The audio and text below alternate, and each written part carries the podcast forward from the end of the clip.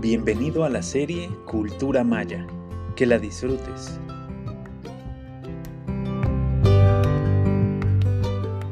Bienvenidos a Pai Tan, una cita con la cultura maya. Hoy presentamos el maíz, sus dioses y rituales. Maalopkin. Bienvenidos a este nuevo encuentro con la cultura maya. Soy Gastón Melo, un amateur estudioso de esta civilización longeva y fascinante, cuya historia se extiende a lo largo de 30 siglos y que pervive hoy en la cultura cotidiana de más de 800.000 personas tan solo en la península de Yucatán.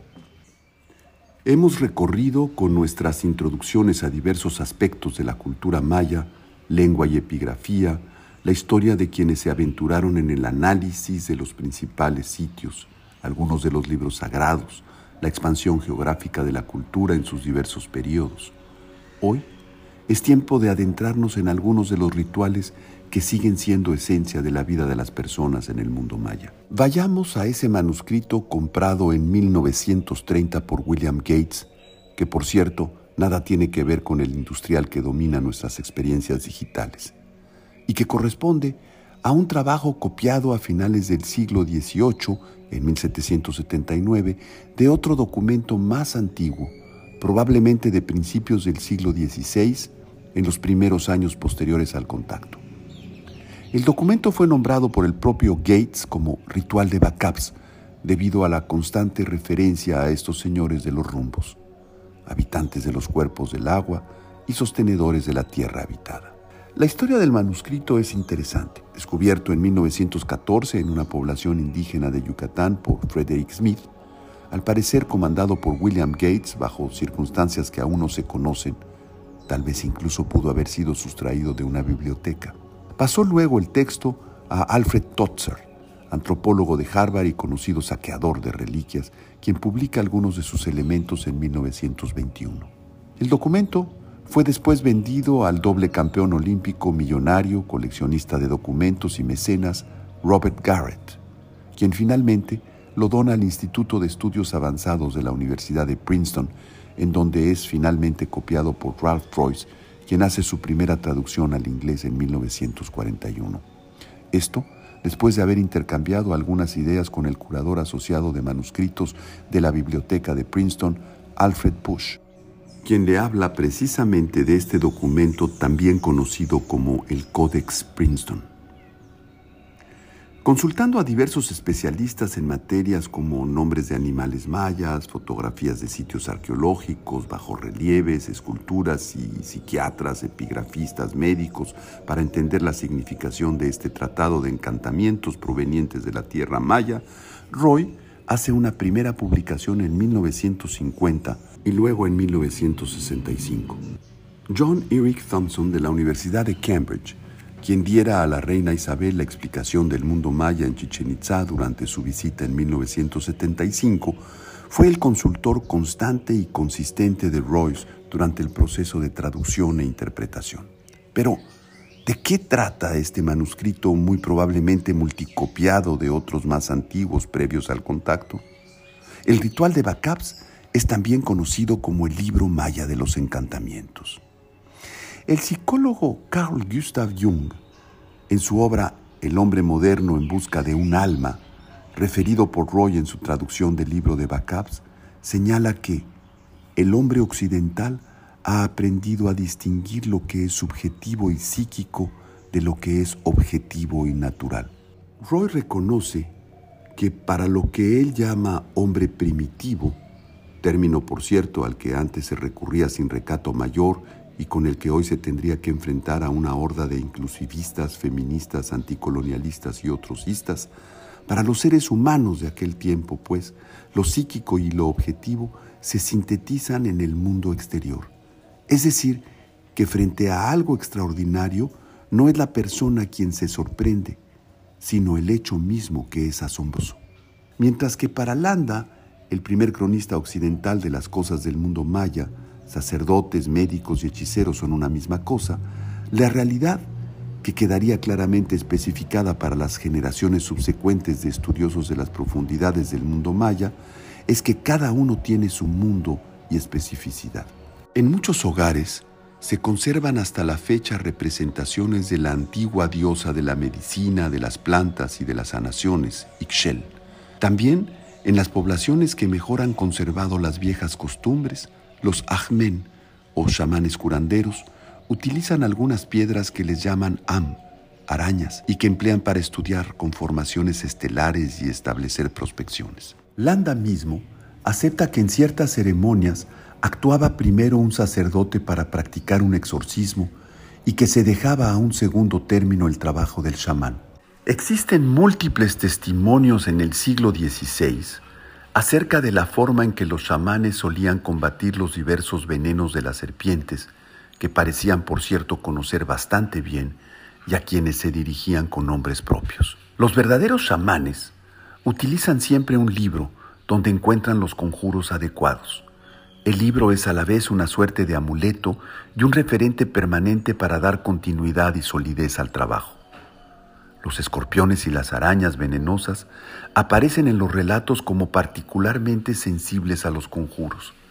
De igual forma, las lombrices y bichos habitantes de las entrañas de los individuos. Tanto en las diócesis del centro del país como en las más alejadas de la península, comenzaron desde el siglo XVI y a instancia de los sacerdotes aparecer informes contra idolorum cultores, como el publicado por el obispado de Yucatán en 1639. Mucha religión y poca ciencia en ese periodo oscurantista de una Inquisición ciega a toda ilustración. Los textos de encantamientos en casi ninguna ocasión contienen súplicas o ruegos a los señores o a los bacaps de los rumbos. La forma de dirigirse a las enfermedades es más bien a través de un lenguaje soez. Y es en este sentido que hablamos de exorcismos. El sacerdote o el curandero suele dar a los males que enfrenta órdenes, a menudo a través de ese lenguaje rudo. Así, vemos que se insulta a los responsables de causar enfermedades personalizadas que el chamán batea e intenta lanzar fuera del cuerpo de quien las padece. El chamán emplea para estos efectos su fuerza física, lucha contra la enfermedad, realmente la siente y combate.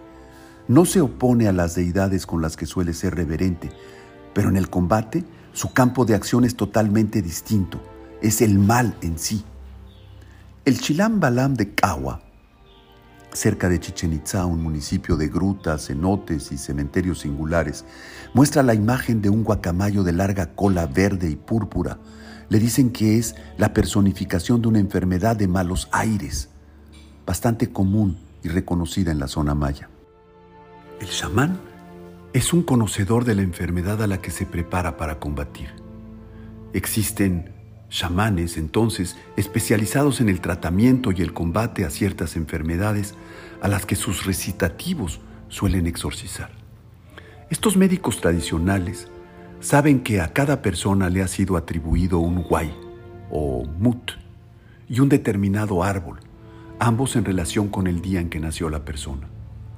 La fauna citada en los diversos calendarios estudiados por Roy son la serpiente, el tiburón, el jaguar, el perro y algunos pájaros e insectos. El ritual de Bacaps considera en ocasiones que algunos de estos animales pueden provenir del inframundo, del Shivalba, de donde traen estas enfermedades y son cargas de cierta vibración maligna.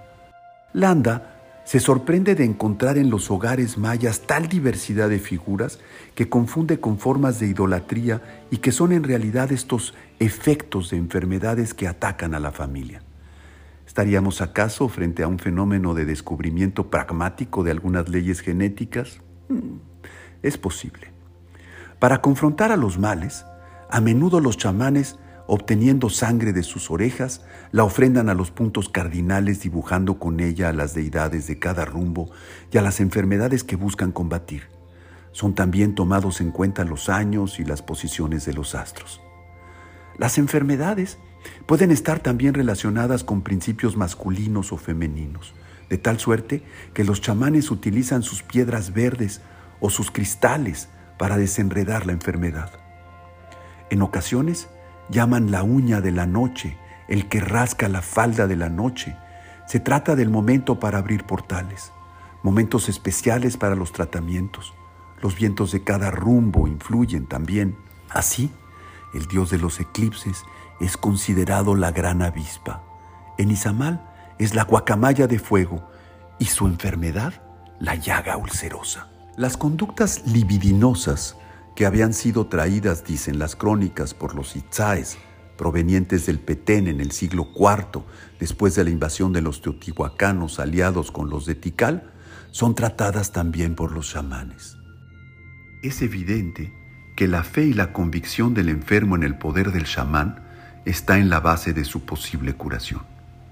El paciente observa al chamán debatirse en duelo real con la enfermedad y establecer esa conexión con el paciente, con los astros, con los guayes de los enfermos, con las fuerzas de los rumbos sentidas en el momento del exorcismo. Si la ruta y la conexión es eficaz, hay sanación. El agua y los remolinos de viento son desde luego una presencia fundamental en los actos de exorcismo.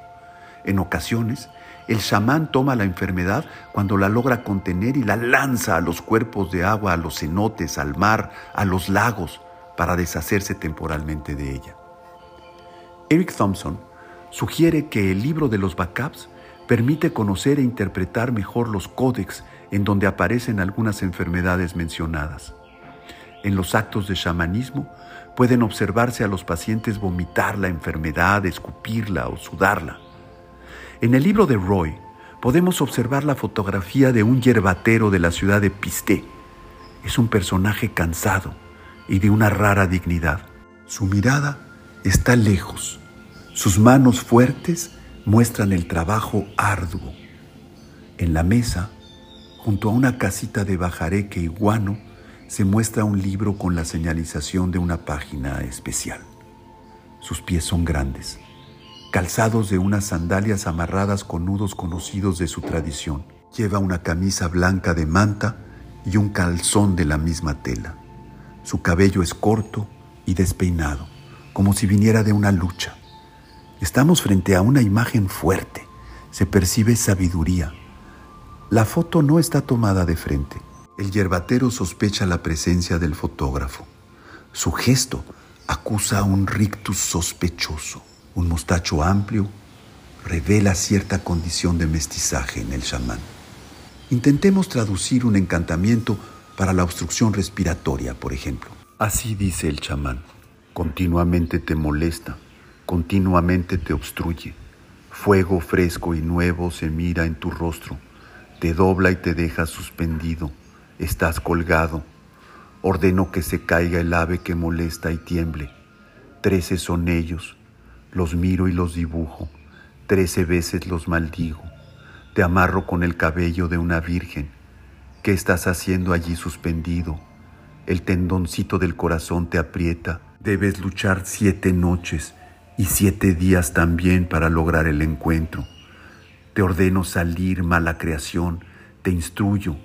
Salte la araña roja, sal de allí, araña blanca, ven a enfrentarme, te ordeno de dónde vienes cuando vienes, del corazón de la ceiba, de allí tomaste fuerza, allí te hiciste de tu aliento, yo te pongo sin respirar allí, el miedo te creó, te ordeno salir, aquí está la sangre de quien quieres, que penetre tu esperma para que se debilite tu fuerza.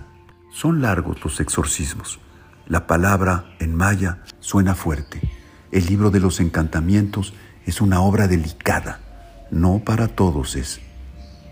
El ritual de Bacabs contiene 42 encantamientos que encierran muchos aspectos de la religión maya y de sus deidades y señoríos, de su historia y migraciones, de sus establecimientos y ciudades, de sus rumbos y colores, de su fauna y flora, de su deidad, el ladrón de la cara del sol. Él es el poderoso dios eclipse. El trabajo de Roy es extraordinario y la recuperación de este manuscrito tiene aún mucho que ofrecer en la cuenta y el conocimiento del universo maya. Pero dejémoslo aquí. Volveremos luego con otro singular capítulo en la exploración de esta cultura inagotable. Por lo pronto, Kananta Bachtech. Que vayan con bien. Hasta la próxima. Paitán es una coproducción de Algoritmo X la Facultad de Ciencias Administrativas y Sociales de la Universidad Veracruzana y Radio Más 2022.